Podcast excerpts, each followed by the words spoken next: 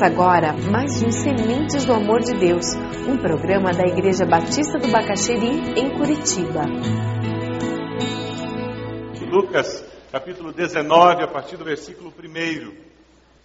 Nós vamos ver a vida de um homem chamado Zaqueu, um incidente simples que acontece com ele ao encontrar-se com Jesus na cidade de Jericó.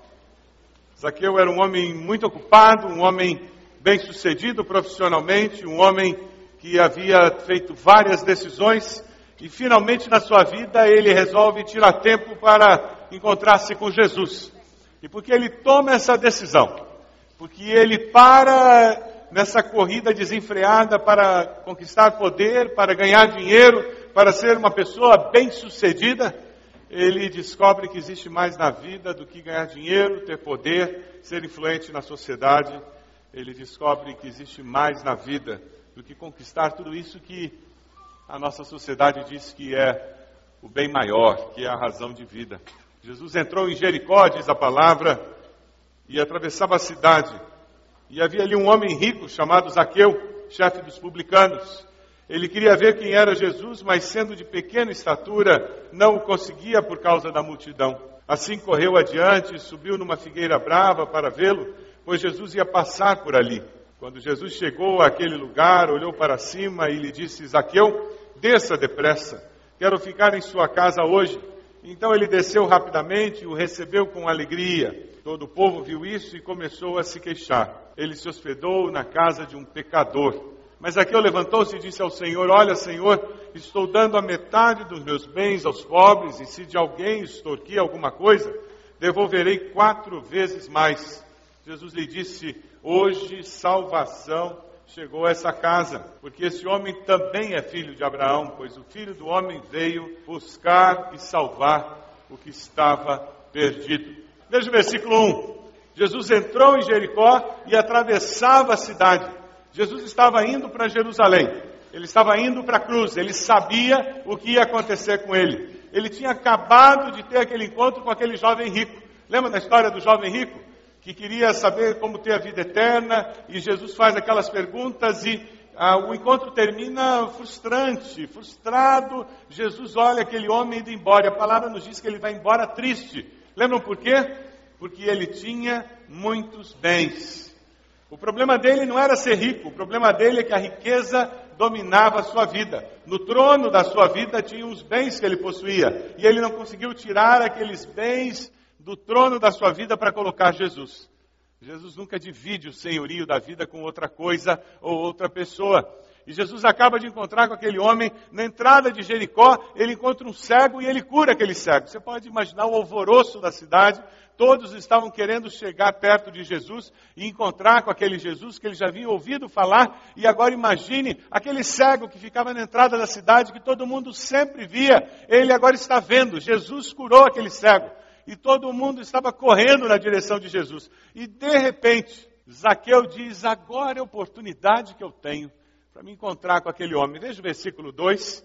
Havia ali um homem rico, chamado Zaqueu, chefe dos publicanos. Ele queria ver quem era Jesus, mas sendo de pequena estatura, não conseguia por causa da multidão. Quem que era Zaqueu? Chefe dos publicanos. Ele cobrava impostos e ele era corrupto ele cobrava mais, ele ficava com o excesso que ele cobrava, ele dizia que não tinha cobrado quando ele tinha cobrado, ele tinha pacto com os poderosos que dominavam, que eram os romanos. Ele era odiado por todos os judeus porque ele era um traidor. Para conseguir poder, ele traía o seu povo, ele oprimia o seu povo.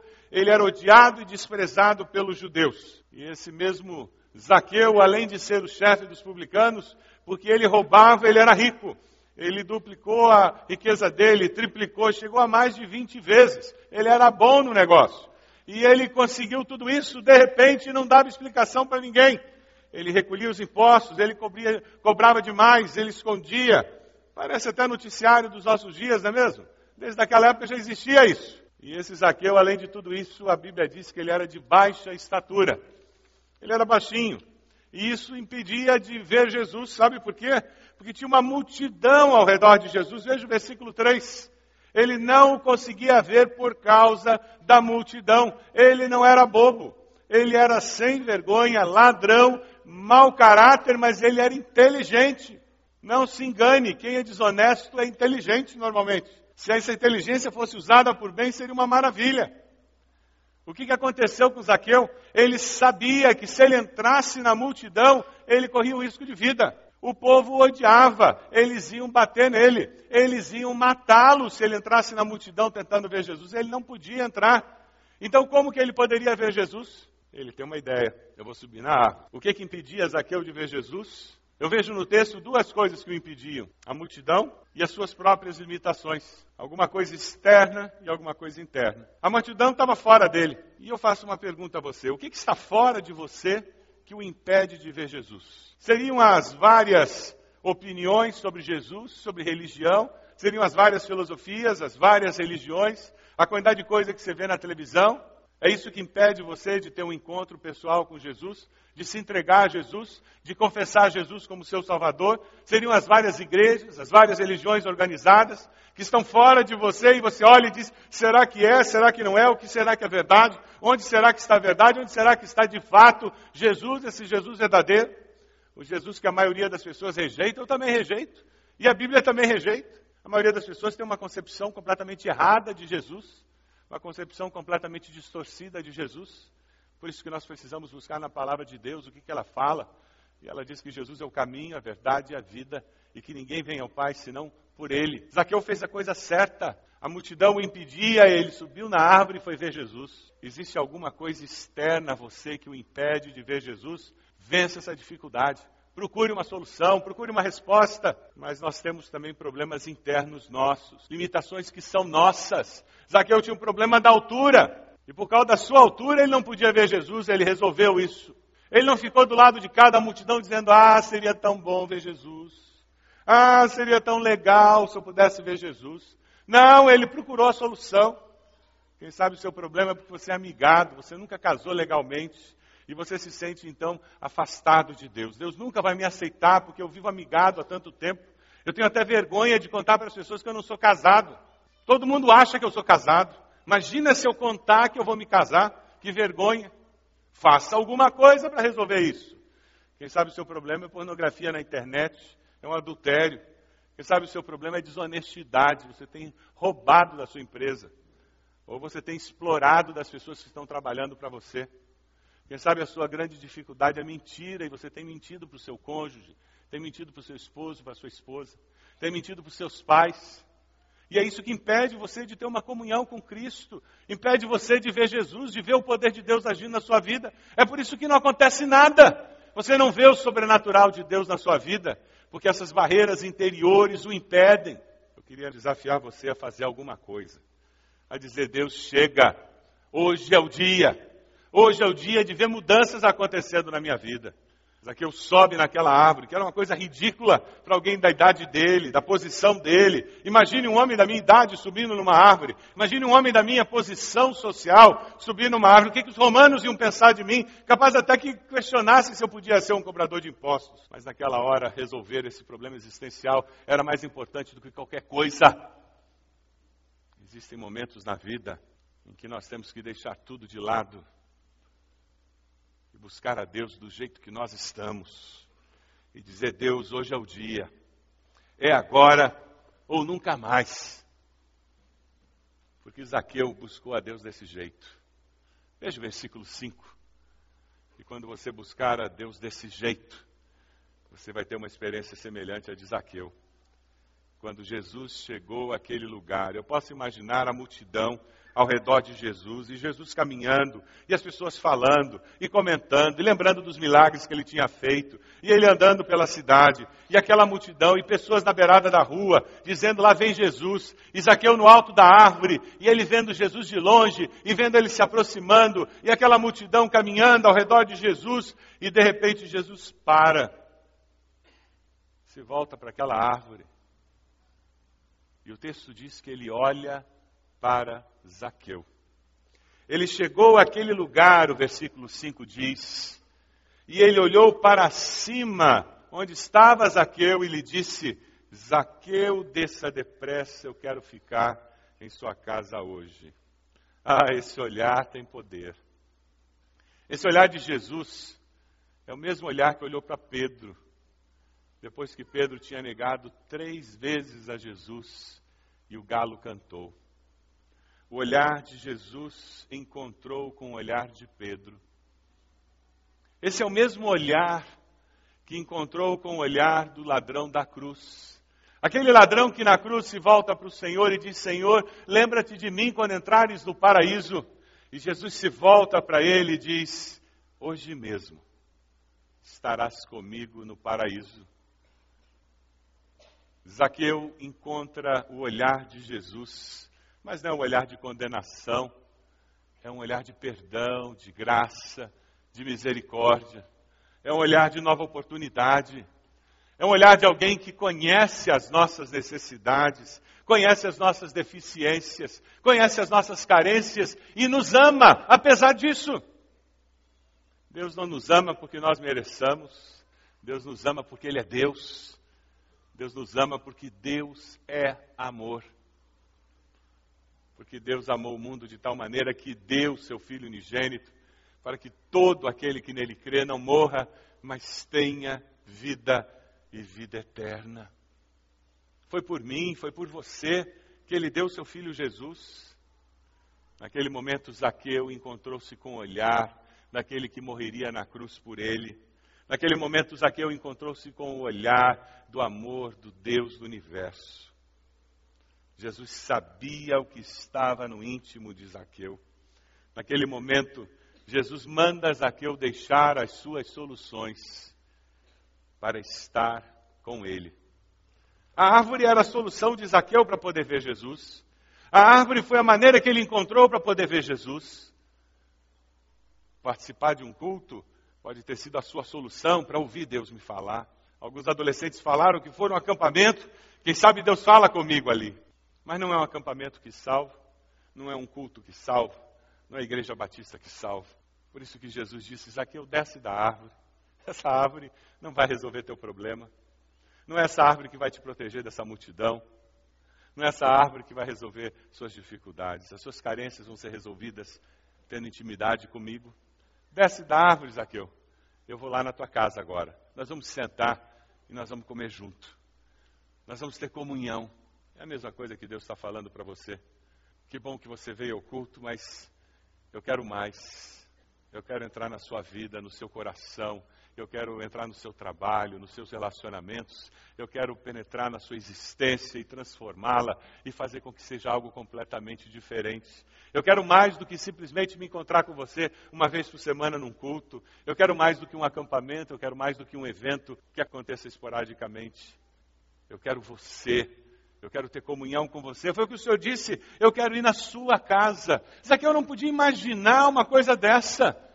É, ele não podia imaginar que o Senhor Jesus ia dizer: Eu vou na sua casa. Ele, um publicano, rejeitado por todos. Imagine o mestre na minha casa. Mas não é assim com Deus. Ele não nos dá muito mais do que nós pedimos ou pensamos, não é isso? Não é essa a nossa experiência com Deus? Quando nós buscamos, nós descobrimos que, que o Senhor está pronto para nos encontrar, desejoso de estar conosco. Não é essa a nossa experiência que Deus tem preparado para aqueles que o amam? Muito mais do que eles podem imaginar, infinitamente mais. Todo aquele que busca, encontra. Todo aquele que pede, recebe. O versículo 6 nos fala sobre isso.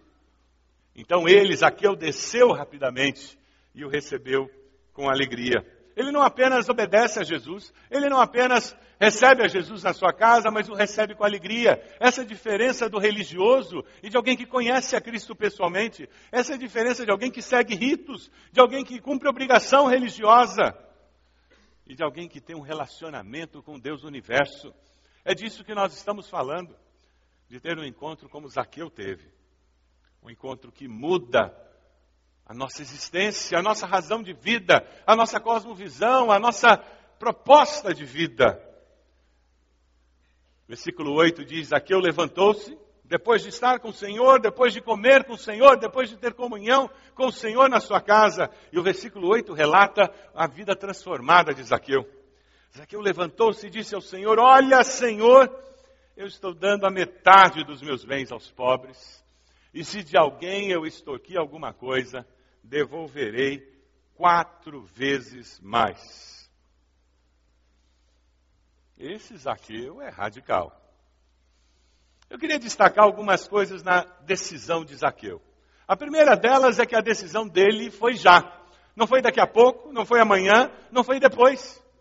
Na hora que ele encontrou-se com Jesus e ele viu o amor de Deus, ele experimentou essa aceitação, ele viu que alguém podia amá-lo, ele viu que alguém podia amá-lo incondicionalmente, ele disse: É isso que eu quero para a minha vida. Ele não adiou a decisão. Esse é o dia da salvação, esse é o momento de tomar uma decisão ao lado de Cristo. O dia é hoje, é agora.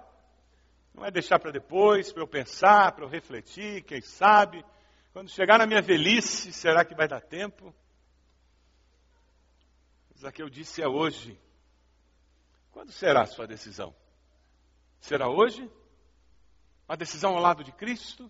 Assumindo um compromisso de vida com Ele? Decisão para caminhar com Ele? Um compromisso de discípulo? De experimentar mudança de vida? Uma vida nova? ter certeza de vida eterna, depois da morte, ter certeza de vida com Cristo enquanto vivo. E é impressionante a mudança de cosmovisão, de percepção de vida que Zaqueu experimenta. A outra característica da decisão dele é que muda a maneira dele ver a vida. Ele abandona os pecados que mais dominavam a sua vida. Quais eram os pecados? Avareza e desonestidade. Ele era desonesto e ele diz: Eu vou restituir o que eu roubei. Ele era avarento e ele diz: Eu vou ajudar os pobres. É impressionante isso. Aqui nós vemos uma grande transformação. O avarento dá aos pobres e o desonesto restitui o que roubou. Você já imaginou amanhã no noticiário? Político tal reconhece que não foi Deus que deu, ou não foi na loteria que ele ganhou o dinheiro que não foi em consultoria que ele conseguiu ficar rico. Você já imaginou? A nossa sociedade ia ter uma crise de honestidade. Você já imaginou que revolução? Marido confessando para a esposa mentiras que contou, esposas contando para maridos as mentiras que contou, filhos contando para pais as mentiras que contou. A nova vida em Cristo nos faz caminhar na verdade, nos dá liberdade ele foi transformado. A prova de que para Deus nada é impossível é quando nós começamos a ver transformação de vida. E a transformação de vida faz com que, ao invés de seguir a lei e devolver o que ele tinha roubado e mais um quinto, ele diz: Eu vou entregar quatro vezes mais. Uma outra característica é que ele entendeu o conceito de reparação. E muitos de nós perdemos esse conceito na vida cristã.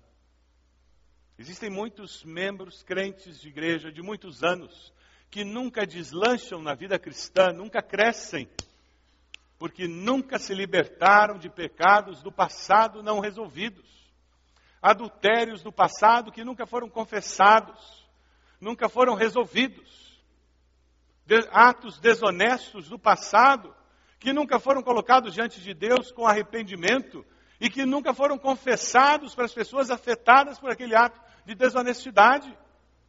Porque aquilo pode até acarretar prisão. E eu tenho medo de enfrentar.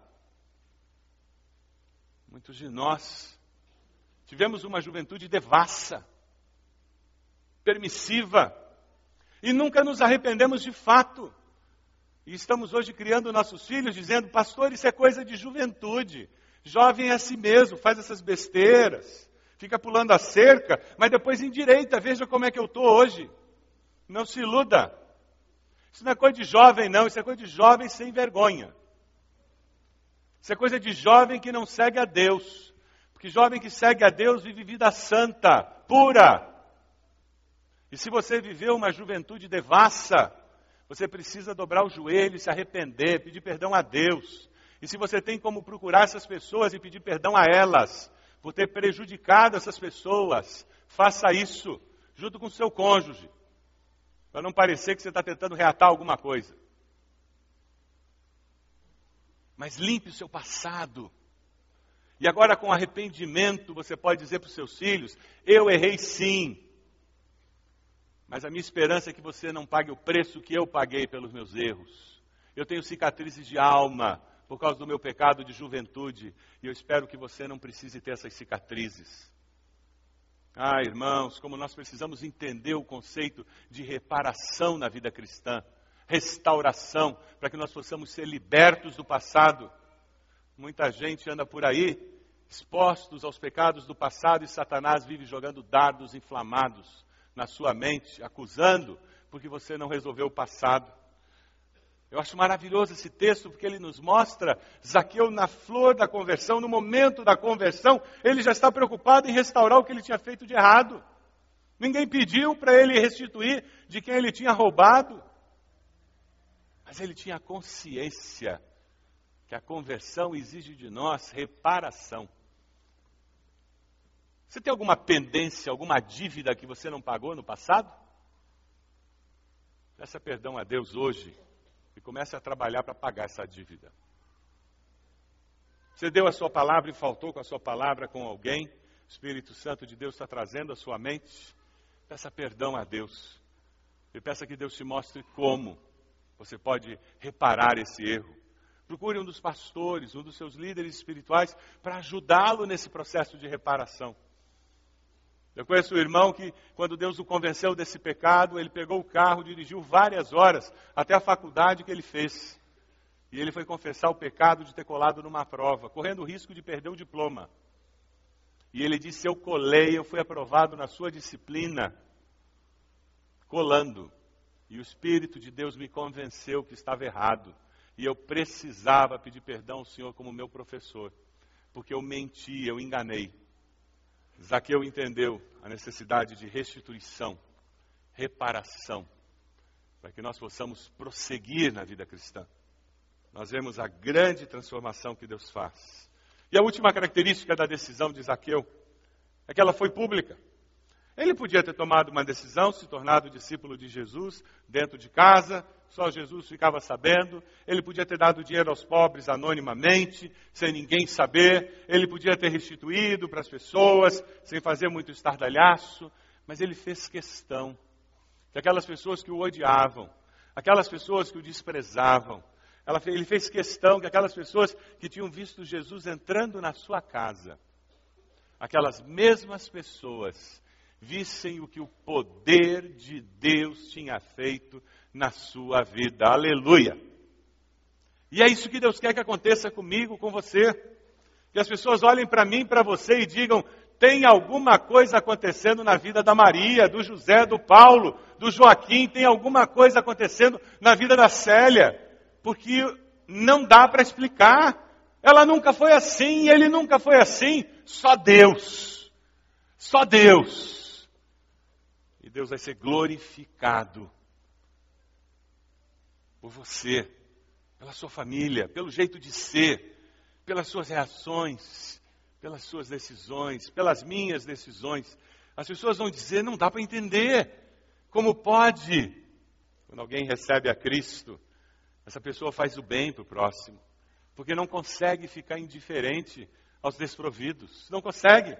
Quando alguém recebe a Cristo, faz o bem para o próximo. Não tem como ficar indiferente. Reconhece que o que tem, o que recebeu, não é só para si, é também para os outros. Quando alguém recebe a Cristo, repara o mal feito no passado. Porque não tem como, não tem como viver a nova vida sem perceber a diferença entre essa vida e aquela do passado, e sem perceber o mal que eu fiz, e dizer: eu preciso ir até lá e dizer que agora eu vivo diferente, que tem um jeito diferente de viver, tem uma esperança diferente para a vida. Eu descobri uma maneira nova de viver. Eu preciso levar um pouco de esperança, um bálsamo diferente para toda aquela destruição que eu criei. E quando nós fazemos isso, nós nos tornamos sal da terra e luz do mundo. Aí nós entendemos o que Jesus falou no versículo 10. Pois o filho do homem veio buscar e salvar o que estava perdido. E nos fazer viver assim, em comunhão, com alegria. Nos fazer viver assim, dizendo que vale a pena viver. A vida é uma só e ela tem que ser vivida intensamente. É por isso que Jesus disse que eu vim para que tenham vida e vida em abundância. Viver com Deus é maravilhoso. É a melhor coisa que tem. Foi isso que Zaqueu descobriu. E a história dele começou a ser transformada. Ele tem uma história com Jesus. E o encontro dele com Jesus produziu transformação de vida, uma vida melhor. A minha pergunta para você hoje à noite: você teve um encontro com Jesus que produziu o tipo de transformação que Zaqueu experimentou? Mudança de vida, mudança de valores, cosmovisão, percepção da vida, certeza de sentir-se amado, aceito? Alguém poderia pintar um quadro do seu encontro com Jesus?